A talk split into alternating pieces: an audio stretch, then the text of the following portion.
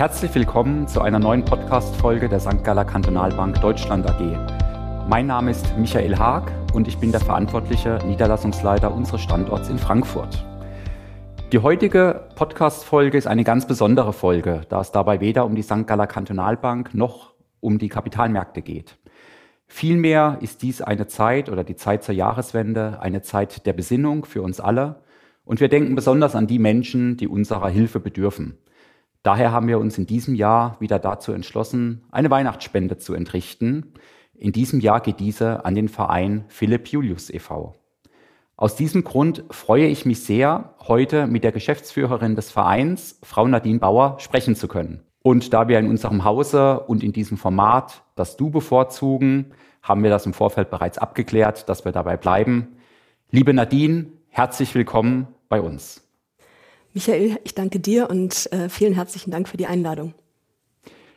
Sehr gerne. Nadine, darf ich dich bitten, dich unseren Zuhörerinnen und Zuhörern einmal kurz vorzustellen? Ja, sehr gerne. Ähm, also wie du schon anmoderiert hast, bin ich seit gut zehn Jahren Geschäftsführerin des Vereins Philipp Julius mit Sitz in Bad Vilbel. Das ist äh, unweit von Frankfurt. Ich bin eigentlich auch in meinem früheren Leben mal Bankerin gewesen, habe mich dann aber eben vor gut zehn Jahren entschieden, nochmal was ganz grundsätzlich anderes zu machen ähm, und bin jetzt als Leiterin einer Sozialorganisation tätig. Wir von Philipp Julius begleiten, beraten, entlasten Familien, die ähm, schwerst mehrfach behinderte Kinder haben. Ähm, von denen gibt es ungefähr 70.000 in Deutschland, also eine Zahl, die gar nicht mal klein ist. Aber ähm, letzten Endes haben wir es auch mit einer Zielgruppe zu tun, die einfach in dem öffentlichen Dasein, in der öffentlichen Wahrnehmung kaum stattfindet. Und das haben wir uns als Verein auf die Fahne geschrieben, eben genau dieses zu ändern und als Sprachrohr für Familien äh, zu fungieren, die mit einem so schwer behinderten oder beeinträchtigten Kind leben. Herzlichen Dank, das klingt sehr beeindruckend. Euer Namensgeber Philipp Julius. Sagt doch mal bitte ein paar Takte dazu. Wer war Philipp Julius und wie ist der Verein denn eigentlich entstanden? Den Verein haben wir gegründet, ähm, tatsächlich, und da darf ich der Geschichte ein bisschen vorgreifen, nach dem Tod unseres Namensgebers Philipp Julius. Ähm, Philipp ist ähm, auch ein sehr komplex beeinträchtigtes Kind gewesen, ähm, er war der Sohn von Freunden von mir und als Philipp starb, haben wir auf seiner Beerdigung entschieden, dass wir für Familien, die eben in der gleichen Situation sind wie die Familie von Philipp, ähm, eine Anlaufstelle gründen wollen, also eine, ein Auffangbecken quasi, einen, einen Ort schaffen wollen, wo Familien andocken können und wo sie mit ihren Problemen ähm, und Unterstützungsbedarfen einen Anker finden. Dankeschön. Du hast jetzt schon etwas über den Verein, noch etwas über die Ziele des Vereins gesagt. Kannst du das noch ein Stück weit konkretisieren? Ja, gerne. Ähm, also unser Ziel ist es, ähm, ganz primär für Familien äh, mit komplex beeinträchtigten Kindern da zu sein, ihnen Angebote von Beratung, Entlastung und auch Begleitung im Alltag zu bieten, das klingt erstmal gar nicht so spannend. Wenn man sich das anhört, dann denkt man, oh ja, klar, ähm, eine Organisation im Behindertenrecht äh, tätig. Was ist da dran so spektakulär? Aber wenn man eben gerade in der aktuellen Situation von Corona mal auf diese Familien drauf guckt, dann sprechen wir von Familien, wie gesagt, 70.000 ungefähr in Deutschland, die in der aktuellen Situation mit ganz großen Ängsten, äh, ganz großen Sorgen und Nöten konfrontiert sind, einfach weil die Unterstützungsangebote im Alltag für diese Familien aktuell oder auch in den letzten Lockdowns ganz massiv weggebrochen sind. Also wenn wir uns äh, mal vor Augen führen, ähm, diese Familien, von denen wir sprechen, ähm, da ist ein ganz großer Bedarf da, im Alltag Entlastung zu erfahren, eben einfach weil ähm, sie 24 Stunden am Tag, sieben Tage die Woche ähm, ein Kind pflegen, das eigentlich nichts alleine tun kann. Also ein Kind pflegen, das nicht alleine essen kann, häufig nicht alleine sitzen kann, nicht alleine mobil ist, sondern darauf angewiesen ist, dass andere Menschen wie Ärzte oder auch Geschwisterkinder teilweise oder Therapeuten, Pädagogen ähm, im Alltag unterstützen, es begleiten, versorgen, äh, meistens sind diese Kinder auch nicht sprechend. Das heißt, äh, man muss ihnen quasi die Wünsche auch von den Augen ablesen können, was es natürlich erfordert, dass man sich sehr intensiv auf das Kind einlässt und in es hineinspürt. Ähm, meistens haben diese Familien ein komplexes Konstrukt von Unterstützungsleistungen um sich rum. Also häufig geht das Kind tagsüber zur Schule, im Anschluss finden Therapien statt, ähm, finden Beschäftigungs- oder Förderangebote statt, die natürlich alle auch darauf abzielen, nicht nur das Kind zu beschäftigen und die, die Last der Versorgung von der Familie zu nehmen, sondern die zielen ganz häufig auch darauf ab, den Zustand des Kindes ähm, entweder zu verbessern oder zumindest zu erhalten. Und wenn wir uns jetzt vorstellen, dass alle diese Strukturen um die Familie herum wegbrechen, also das Kind häufig nicht mehr in die Schule gehen kann, die Versorgung am Tag und in den Nachmittag hinein wegbricht, die Therapieangebote, Förderangebote wegbrechen, dann können wir uns relativ einfach vorstellen, was für eine Last da teilweise ad hoc äh, von jetzt auf gleich wieder in die Familie zurück übertragen wird. Und das stellt die Familie natürlich vor ganz besondere Herausforderungen.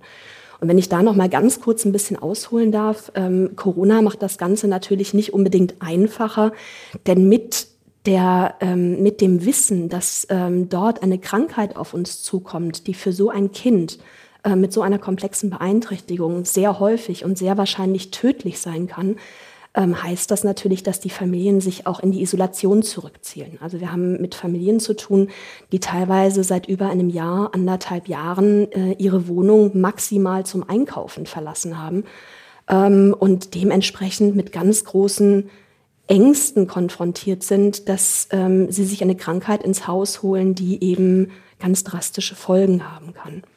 Und gerade in der jetzigen Zeit ähm, ist es für die Familien umso wichtiger, dass jemand da ist, der ihnen zum einen hilft, diese mentale Last zu tragen ähm, und zum anderen eben auch im Alltag und bei der Bewältigung ähm, unterstützt und begleitet. Oder eben auch, und das klingt auch erstmal banal, aber ist tatsächlich ein, ein ganz essentieller Teil von dem, was wir tun, dafür sorgt, dass die Familien Informationen bekommen, die sie gerade im Moment dringend brauchen. Also Informationen über rechtliche Situationen, ähm, über ähm, Anspruchsgrundlagen, die sie jetzt gerade in der Pandemie haben, wie zum Beispiel das Familienentlastungsgesetz, Familienpflegezeit, um eben auch die Zeit zu haben, sich um ihr Kind zu kümmern, fernab von Berufsalltag und so weiter. Ähm, und gleichzeitig eben aber auch zu wissen, wo sie in der aktuellen Situation ähm, eben noch Entlastungsangebote wahrnehmen können, die deutlich über diese Leistung hinausgehen. Also wie zum Beispiel das Kind auch mal über ein Wochenende in ein Kinderhospiz zur Pflege zu geben, um einfach mal durchschnaufen zu können. Ähm, oder äh, Familienhelfer, Familienpfleger, sonstige Unterstützer im Alltag zu behalten ähm, oder ähm, eben neu dazu zu gewinnen in das familiäre System, die einfach dabei helfen, die Last zu tragen. und dabei wollen wir unterstützen, dabei beraten wir die Familien, dabei begleiten wir sie und sind für sie da bei allen Sorgen und Nöten, die sie aktuell oder auch in der Gesamtsituation haben. Ja, das ist ähm, unglaublich, welchen Belastungen diese Familien ausgesetzt sind. Man kann sich das ja gar nicht richtig vorstellen. Ähm, umso besser, dass wir jetzt mal die Möglichkeit haben, mit dir darüber zu sprechen und dass du da auch die Sensibilität für uns alle ein Stück weit erhöhst. Unter Corona leiden ja alle, aber ich glaube ganz besonders, solche Familien sind von Corona deutlich überproportional betroffen, als es dann doch die meisten von uns sind. Ja, das ist richtig. Neben dieser Beratung, die ihr leistet, welche Projekte werden von euch noch unterstützt? Ähm, ein Herzstück unserer Arbeit ist ähm, eine Familienfreizeit. Wir nennen sie Atempause.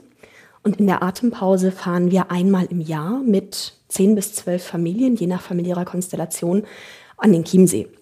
Ähm, in dieser Freizeit haben die Familien die Möglichkeit, einfach mal loszulassen. Also einfach anzukommen, die Tasche abzustellen, sich auf die Terrasse zu setzen und erstmal einen Kaffee zu trinken, während die Kinder von unseren ehrenamtlichen Betreuern, also wir haben äh, pro Kind einen ehrenamtlichen Betreuer dabei, das ist ein ganz heterogenes Bild, das sich da bietet. Wir haben Therapeuten dabei, wir haben Pädagogen dabei, wir haben Pflegepersonal, teilweise bis hin zu Intensivkrankenschwestern und Krankenpflegern dabei, so dass eben jedes Kind äh, nach dem, was es als, äh, als individuelle Person an Betreuung braucht, dann dort vor Ort auch vorfindet. Und das sorgt eben dafür, dass die Familien wirklich mal loslassen können, mal ausbrechen können aus dem pflegerischen Alltag. Denn Pflege oder auch ähm, Spiel- und Spaßangebote machen wir für die Kinder. Wir betreuen sie tagsüber, sodass die Eltern einfach auch mal Zeit für sich haben können, mal auf die Fraueninsel mit dem Schiff fahren können oder einfach einen kleinen Stadtbummel mal unternehmen können. Also all diese Dinge, die wir im Urlaub so ganz natürlich tun, ähm, eben auch mal tun können.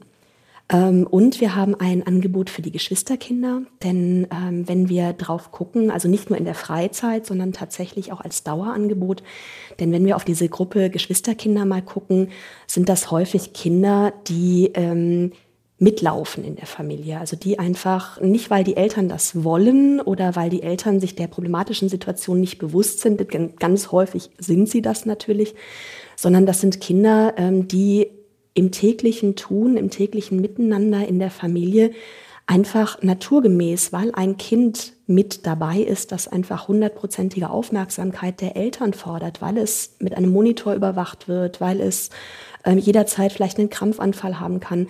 Da stecken die Geschwisterkinder ganz häufig zurück. Sie stehen halt einfach an zweiter Stelle. Und ähm, um das ein bisschen aufzubrechen, haben wir sowohl während der Freizeit äh, ein Geschwisterkinderprogramm, das leiten bei uns Erlebnispädagogen, ähm, als auch ähm, einmal monatlich bei uns im Verein in Bad Vilbel ein Geschwisterkindertreff. Da kommen die Kinder zusammen, sie gestalten das Programm auch aktiv mit, also sie können auch entscheiden, was wir gemeinsam tun. Und während dieser Treffen unternehmen wir Ausflüge. Zu Weihnachten basteln wir gemeinsam. Ähm, und gleichzeitig gucken wir da aber auch drauf, wie geht es den Kindern gerade, also gerade den Geschwistern. Ähm, kommen die gut zurecht? Also das tun wir natürlich nicht als äh, Gesprächsgruppenangebot, äh, sondern wir machen das kindgerecht. Wir sprechen viel mit den Kindern. Wir gucken, was sie im Moment umtreibt und wo wir eben vielleicht auch ihre Sorgen und Nöte ein bisschen abholen können. Oder auch das gemeinsam genießen, was die Woche gut gelaufen ist, wie zum Beispiel eine tolle Note in der Schule geschrieben oder ein Erfolg im Sport. Ähm, also da finden die Kinder ihren ganz eigenen Platz. Und viele nehmen das auch seit Jahren wirklich als Dauerangebot äh, unheimlich dankbar wahr. Ähm, also das macht uns richtig Spaß, mit den Geschwistern zu arbeiten.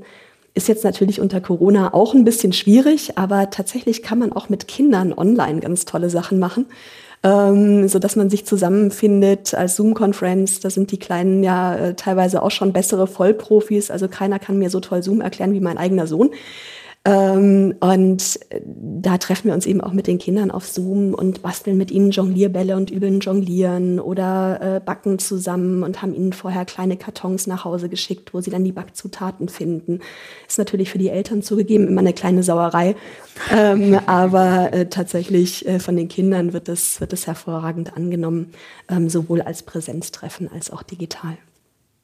Also das klingt ganz, ganz, ganz toll, was er da, was er da wirklich ermöglicht. Es ist ja oft so, dass wir Dinge als selbstverständlich hinnehmen, als banal hinnehmen, aber dass da wirklich hier in diesen Familien Freiräume geschaffen werden müssen, um diese Dinge umzusetzen, war mir so persönlich auch gar nicht bewusst. Mhm. Und Riesenrespekt für eure Arbeit. Das ist eine ganz, ganz, ganz tolle Sache. Eine Frage habe ich noch an dich, Nadine. Ähm, sag doch bitte mal ein paar Takte dazu. Wie finanziert sich der Verein und wie kann man euch unterstützen? Wie finanziert sich der Verein? Also größtenteils aus Mitgliedsbeiträgen und natürlich aus Spenden. Da sind wir tatsächlich drauf angewiesen, ähm, wobei sich das sehr heterogen gestaltet. Also wir haben Unternehmen, die uns spenden, die Patenschaften für Projekte übernehmen ähm, und uns so eben auch dankenswerterweise sehr langfristig unterstützen. Wir haben aber auch viele große und kleine Privatspender. Also wir sind tatsächlich über jeden dankbar, der äh, einen Beitrag leisten möchte, vom äh, ich leiste eine kleine Weihnachtsspende bis hin zu wow, ich finde eure Arbeit so toll und so unterstützenswert, dass ich mir vorstellen kann, mich dort längerfristig zu engagieren. Ähm, gleichzeitig haben wir aber auch einen sehr großen Bedarf an Ehrenamt. Das heißt, viele der Menschen, die ihren Weg zu uns finden, ähm, unterstützen uns auch zum Beispiel im Fundraising, indem sie von uns erzählen, von der Supermarktkasse bis hin zur Geburtstagsfeier ähm, oder die uns unterstützen mit ihrer Zeit, ähm, wenn sie zum Beispiel aus der Pflege oder aus therapeutischen Berufen kommen, zum Beispiel für diese Freizeit. Also die Möglichkeiten, uns zu unterstützen, sind vielfältig und wir freuen uns tatsächlich über jede einzelne davon. Dann hoffe ich sehr, Nadine, dass diese Worte weitreichend Hall finden und dass ihr entsprechend die Unterstützung bekommt, die ihr für eure tolle Arbeit ganz sicher verdient. Ganz, ganz lieben Dank für dieses informative Gespräch und für diese Einblicke in eure ganz tolle, umfangreiche Arbeit. Dankeschön. Michael, ich danke dir für diese Möglichkeit, uns hier vorzustellen und ganz herzlichen Dank natürlich auch für eure Weihnachtsspende. Darüber haben wir uns wahnsinnig gefreut und äh, ja, ähm, vielen herzlichen Dank, dass ich heute hier sein durfte. Sehr gerne. Liebe Zuhörerinnen und Zuhörer, wenn Sie den Verein ebenfalls unterstützen möchten, finden Sie die Bankverbindung des Philipp Julius e.V. in den Shownotes beziehungsweise dann auch in der Podcast-Beschreibung. Dies war nun die letzte Podcast-Folge in diesem Jahr. Wenn Ihnen unser neues Format gefallen hat, freuen wir uns, wenn Sie uns abonnieren und eine Bewertung hinterlassen. Und wenn Sie Fragen zu diesem oder zu unseren anderen Themen haben, dann schreiben Sie gerne eine E-Mail an podcast.sgkb.de. Dann verbleibt mir nur noch, Ihnen eine schöne und besinnliche Weihnachtszeit zu wünschen. Kommen Sie gut in das neue Jahr und bleiben Sie gesund. Wir freuen uns, wenn Sie auch im Januar wieder mit dabei sind. Vielen Dank.